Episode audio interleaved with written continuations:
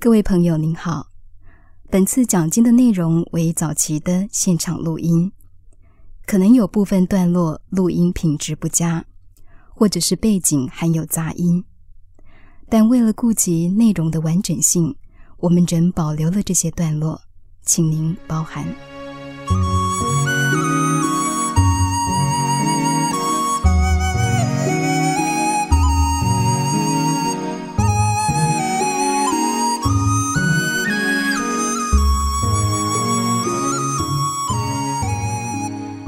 不说盂兰盆经。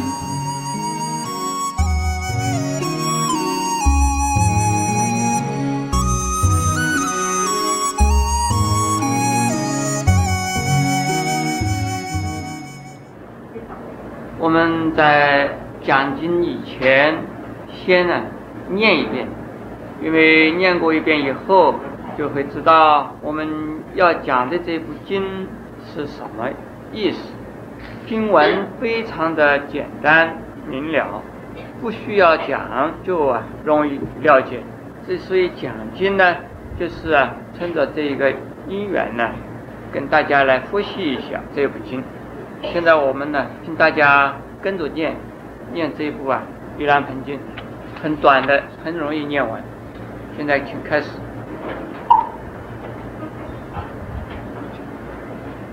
南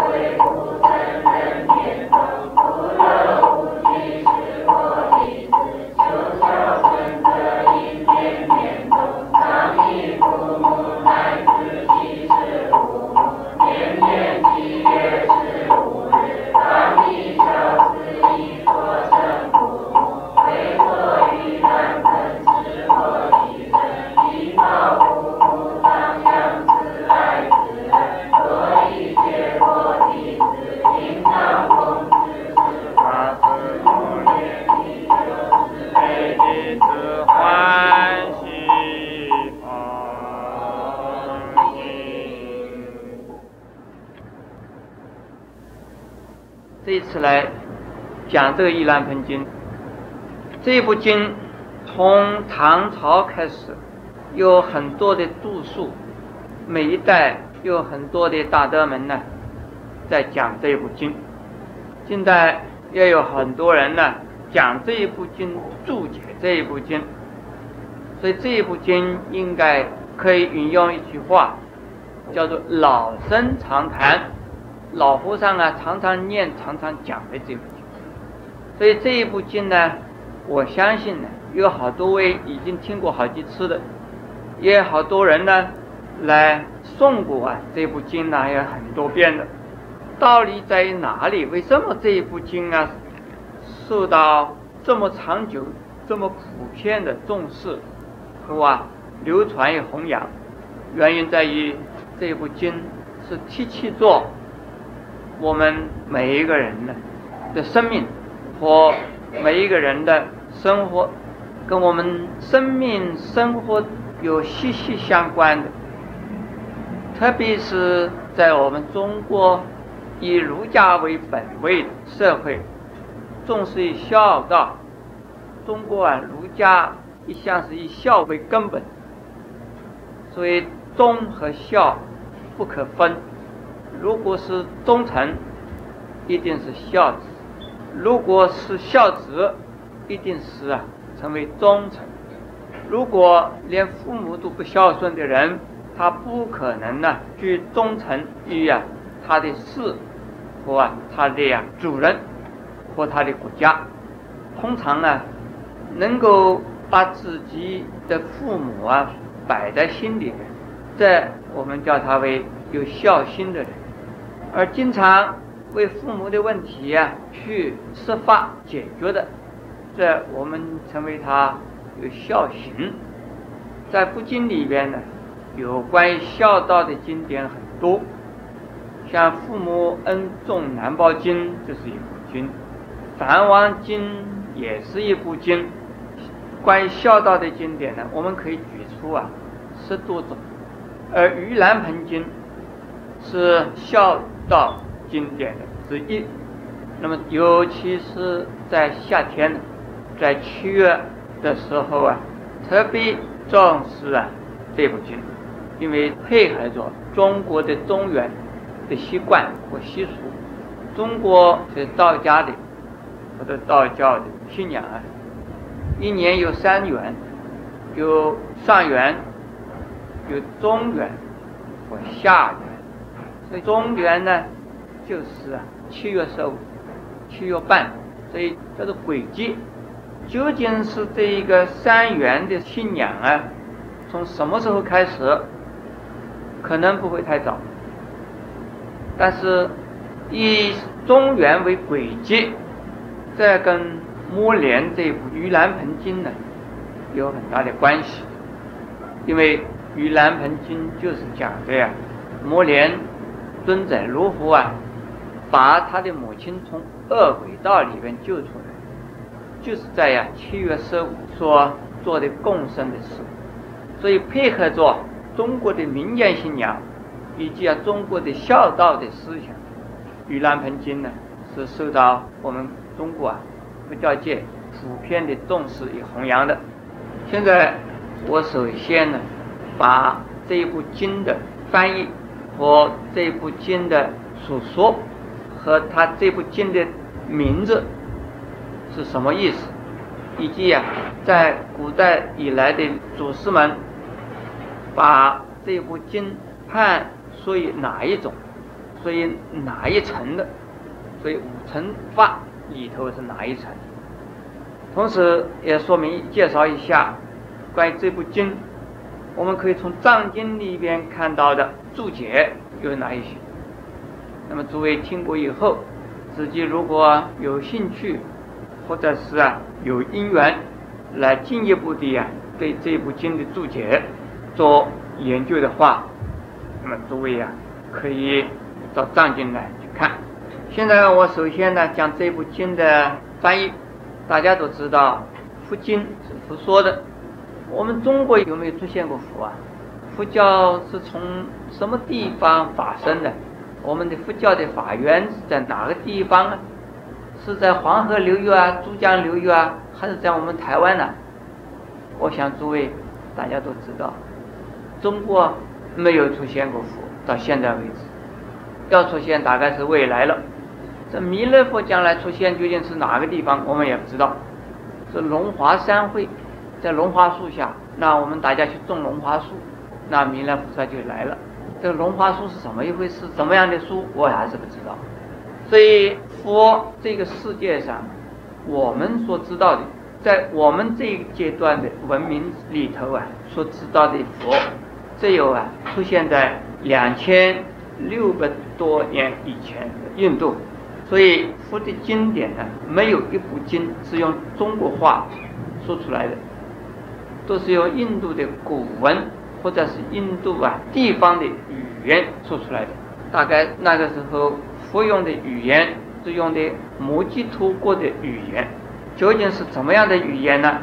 也不是巴利文，也不是梵文，而是啊当地的呀方言。可是后来那个方言呢，现在还有一部分存。在佛所说的法，当地的人就听到啊当地的语言，其他地方的人如果也去听的话，就听到是他能够听懂的。你懂什么话，你就听到佛讲的你的话。那么有另外一种说法呢，就是说佛说法的时候，你是什么程度？你就听到的是什么程度的法？你是人天成的程度，你就听到人天法；如果你是小乘阿罗汉的根性，那么你听到的就是二乘的法；如果你是大乘的根性呢，就听到大乘法。这是两种解释法。那么我刚才讲，我倒是很希望啊，第一重意思是如此。我们听不懂母鸡陀国的印度话。我们中国人到了那个地方去，听懂佛说的话。我们听不懂西方极乐世界阿弥陀佛的用的西方极乐世界语，你们听懂吗？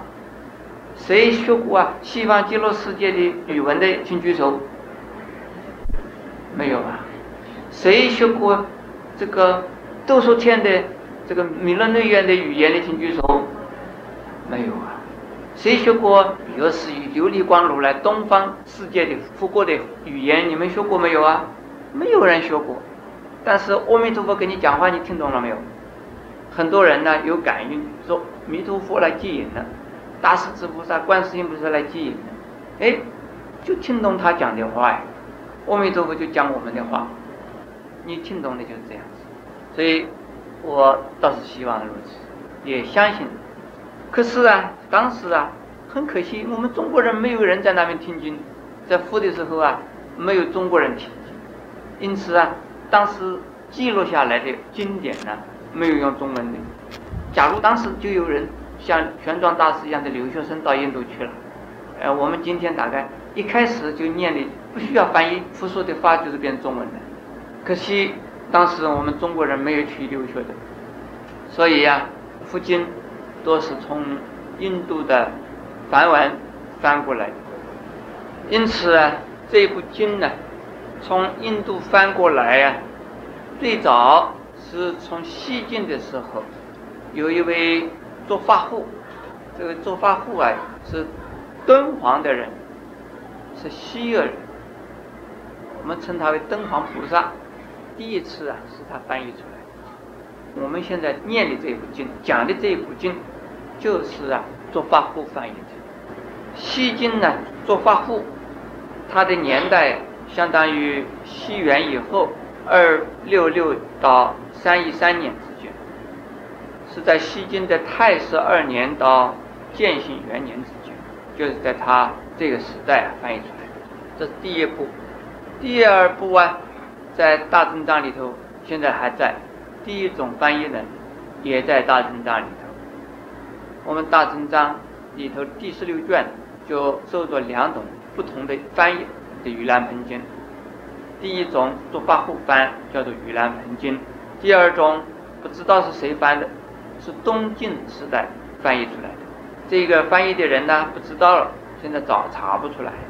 这一部经的名字叫做《佛说》，报恩盆经》，也在大乘藏第十六卷。它又另外还有一个名字，叫做啊《报相功德经》。为什么叫做《报相功德经》？也不知道。不说《报恩盆经》还有一点道理，《报相功德经》不知道什么意思。另外有一部经，这部经的名字是在《法源珠林》里头，《法源珠林》这部书的六十二卷里面所见到的这部经的名字，但是这部经的经文在哪里没有看到？这部经的名字叫什么呢？叫《大盆净土经》。大，大小的大盆呢，就是盂兰盆的那个盆。大盆净土经。这一部经可能呢，就是盂兰盆经的另外一种翻译本，就是第三种翻译。另外还有就是从啊唐朝归奉宗密大师的《盂兰盆经述》在里边呢所提到的一部经的名字，叫做啊《灌立经》。灌呢是灌开的灌，灌顶的灌，立啊。就是腊月出发的腊，这一部经呢是在大乘藏的第十二卷里头。可是这一部经我们去看它的内容啊，并没有说到摩连尊者为了救他母亲的这种记载没有。可见这部经也许啊不是啊《盂兰盆经》的同本。的意义，可是啊，贵峰宗密大师他既然如此说，也许有他的根据，那我们不敢推翻他，但是呢，我们需要了解的一点，这部经呢，跟现在的《盂兰盆经》的内容很不相同。那这个贵峰宗密大师啊，就是华严中的第五祖，为什么要这么说？不大清楚。